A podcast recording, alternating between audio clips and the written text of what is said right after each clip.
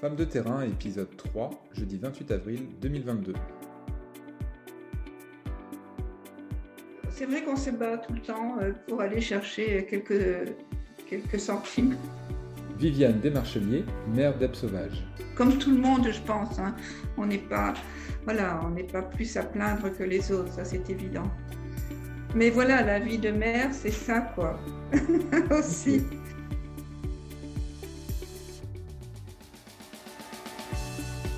Bonjour à vous, chers auditeurs de Parole d'élus, pour ce troisième épisode de Femmes de terrain. Après Châtel-en-Trièves et Fontainebleau, nous nous rendons aujourd'hui dans le département du Nord, en région Hauts-de-France, pour y rencontrer Viviane Desmarchelier, maire depuis 20 ans de la commune d'Eb Sauvage. Ce village de 270 habitants a comme particularité d'être situé à quelques kilomètres seulement de la Belgique. Près de la moitié de sa population est d'ailleurs d'origine belge, et chaque année, de nombreux touristes étrangers y sont accueillis. En parlant d'accueil justement, ce nom d'Eb Sauvage doit vous être familier, chers auditeurs. Souvenez-vous, en effet, en septembre 2019, la commune a eu la chance d'accueillir le congrès annuel de l'AMRF. Le Premier ministre d'alors, Édouard Philippe, accompagné de Jacqueline Gouraud et de Sébastien Lecornu, avait fait le déplacement pour participer à ce temps fort de l'association, bâti autour du thème Engagez-vous. La transition est donc toute trouvée puisque, comme vous pourrez le constater par vous-même, d'engagement, il en sera particulièrement question dans cet entretien. Bonjour Madame la maire, pouvez-vous tout d'abord nous rappeler quel a été votre parcours? Je suis arrivée euh, tout à fait euh, par hasard à ce rôle il y a à peu près une trentaine d'années. Euh, au départ, j'étais belge, puis je suis devenue française par le mariage. Quand je suis venue habiter en France, je m'occupais de l'association des parents d'élèves. Et puis, dans le village, il y avait des élections. On est venu me demander que je puisse donner quelques idées voilà, pour, pour les futurs élus. Et je le faisais bien volontiers jusqu'au jour où mon mari a dit euh, euh, Mais pourquoi est-ce qu'on ne lui demande pas à elle aussi de pouvoir euh, être élue, éventuellement d'être sur une liste? Ce qui a été fait. Donc, finalement, j'ai été élue comme ça. tout à fait par hasard, et ça c'est le début de l'histoire. Donc j'ai été conseillère municipale tout au début.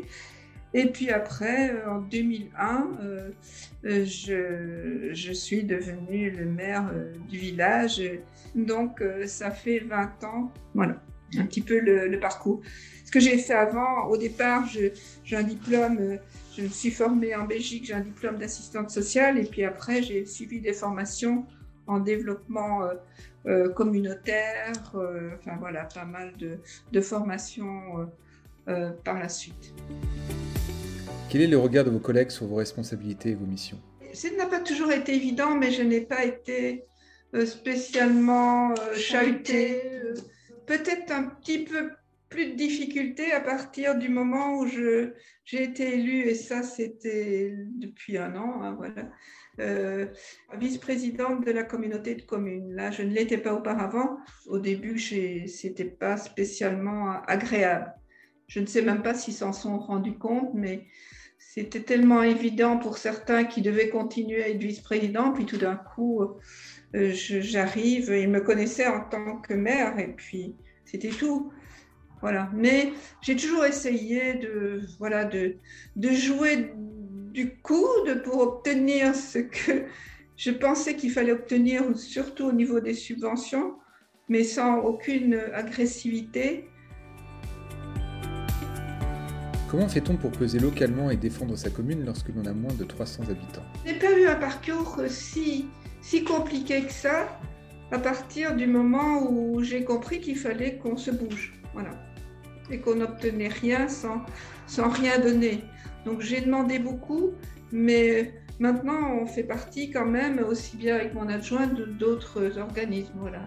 On ne s'est jamais inscrit dans un parti. Euh, parce que c'est pas comme ça qu'on s'est présenté dans le village. Nous avons tous nos convictions, mais voilà. Et, et je me suis vite rendu compte qu'il fallait qu'on se bouge beaucoup, qu'on essaye de, de, rencontrer d'autres élus, aussi bien euh, des, des présidents du département que du président des régions, etc., etc. Donc se déplacer, faire partie des autres conseils euh, d'administration euh, assez importants. Et j'ai eu la chance de, travailler beaucoup avec le département parce que sur notre village, nous avons eu a deux ans euh, un parc départemental qui a géré la station touristique qui est sur notre village. Maintenant, c'est une société privée. Donc j'ai rencontré pas mal d'élus à ce niveau-là.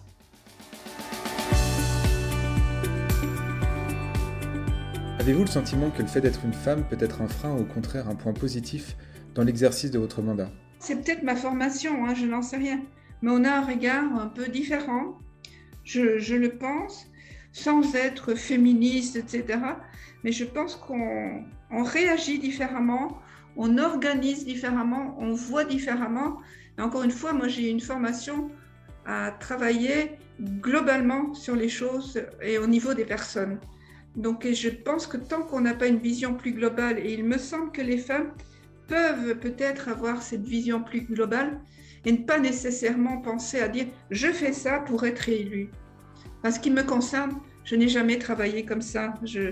Peut-être parce que nous sommes dans un petit village, parce que je n'ai pas d'opposition dans mon équipe.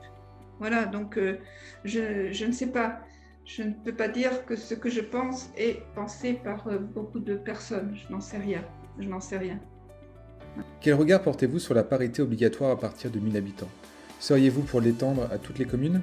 Si je parle d'une petite commune comme la nôtre de 200, euh, dire 60, 60 habitants, euh, obliger la parité, très très dur. J'ai eu déjà pas mal de difficultés à réunir toute une équipe. Nous sommes une commune transfrontalière ça veut dire que nous avons à peu près la moitié de Belges qui habitent sur notre village. Donc j'ai cinq Belges dans mon conseil municipal. Donc déjà pour arriver à constituer une équipe, c'était pas évident. On a quand même trois femmes. Ma première adjointe, voilà, c'est une femme. C'est malheureux si, philosophiquement, c'est dommage de devoir obliger. Mais je pense qu'il a fallu passer par ça pour obtenir un peu plus de femmes disons, euh, au pouvoir, même si ce mot, au début, quand j'ai été mère, ça m'a terriblement heurté. Jamais j'avais pensé être mère avec ce mot-là euh, dans la tête. Et ça m'a fait frissonner, je dois vous dire, euh, ça m'a donné, j'ai eu peur.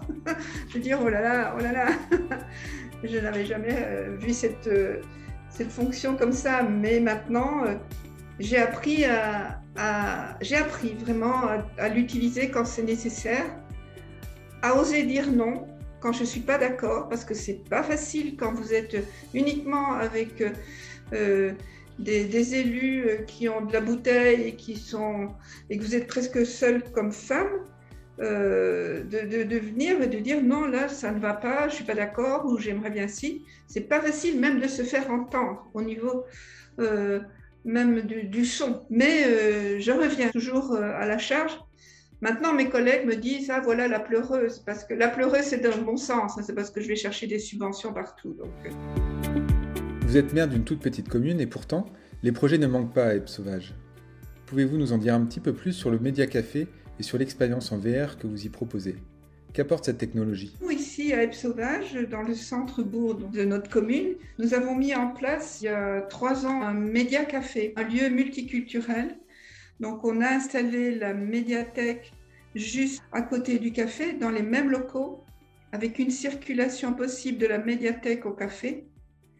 Et puis, nous avons créé un petit lieu de coworking. Là, on s'est aperçu que les gens revenaient en lecture euh, et puis, au sein de cette médiathèque, nous avons euh, euh, eu la chance de pouvoir euh, mettre en place des lunettes à réalité virtuelle avec tout l'intérieur de notre église. Elle n'est pas accessible aux personnes à mobilité réduite, or elle est visitée au quotidien. Donc par ces lunettes à réalité virtuelle, les gens peuvent se rendre compte de la beauté de, de notre église. En vous écoutant, on se dit que le temps est nécessaire pour que les projets puissent porter du fruit. C'est le cas dans le domaine culturel, bien sûr, à l'instar des marchés nocturnes musicaux que vous avez mis en place il y a déjà plusieurs années. Pourquoi s'être lancé dans un tel pari qui était loin d'être gagné au départ? J'ai créé il y a une vingtaine d'années les marchés nocturnes des Sauvages avec euh, un programme de jazz et de, rock euh, au sein de ces marchés et ce n'est que des produits de bouche. Été difficile à ce que la mayonnaise prenne parce que personne ne voulait venir dans ce petit village euh, exposer les, produits. Maintenant, nous avons à peu près 50, entre 50 et 60 exposants. peu près 3000 personnes, 3000 visiteurs par marché, donc ce qui fait à peu près entre 8 à 10 000 euros selon la saison sur notre village pour ça. Donc c'est aussi pour moi culturel, développement culturel, économique, parce que nous avons les, touristes du Val-Joli, les, nos amis belges qui sont juste à côté, euh, qui viennent. Donc il y a un brassage de culture aussi avec, euh, on entend parler néerlandais, anglais, allemand, etc. Donc on essaye et on se rend compte que dans nos villages, si on ne booste pas la, culture, et il n'y en a pas encore assez, on n'aura plus qu'un village ah, bien prisé parce qu'il est très beau, il est près de la station touristique, mais il faut que ça vive. Le numérique a-t-il modifié votre façon de travailler? Et l'utilisation incontournable du numérique amène-t-il des points de vigilance dans votre travail au quotidien? J'ai quand même 75 ans, donc plus génération 68 ans, mais ce qui n'empêche pas qu'on puisse travailler ensemble comme on le fait maintenant. Voilà. Euh, bon, voilà, on utilise nos téléphones, on, est, on essaye d'être vigilant, mais de plus en plus, moi qui suis euh, pas de cette génération, mais qui comprend, travailler par mail, je, vous avoue que je n'aime pas. Je préfère toujours prendre mon téléphone et, et, travailler par téléphone et avoir une conversation ou pouvoir aller rencontrer les gens. Mais nous, on est on croule sous les mails, sous les mails. Je ne, je ne vois plus passer les informations. Je n'ai plus le temps de lire les mails. C'est paradoxal, mais je me sens déconnectée avec, euh, avec cette relation, cette communication qui pour moi était beaucoup plus conviviale. C'est bien qu'on puisse travailler en télétravail, mais j'en parlais avec mon adjoint qui peut-être deux jours par semaine, mais le reste de temps, si on peut se voir, ok, maintenant, avec euh, euh, tout, tout, ce qui va coûter beaucoup plus cher euh, au niveau transport et tout, à voir nous ce que l'on peut faire pour aider nos habitants à, subvenir à tout ça. Mais c'est vrai que quand on, quand on ne se voit pas, c'est un peu difficile pour bien communiquer. Et puis la communication est tellement difficile, on ne comprend pas de la même façon. Et si on ne reformule pas, parfois un mot, ça peut partir euh, sur une incompréhension. Donc par, euh, par mail. Alors je vous dis pas, ok, c'est écrit, mais.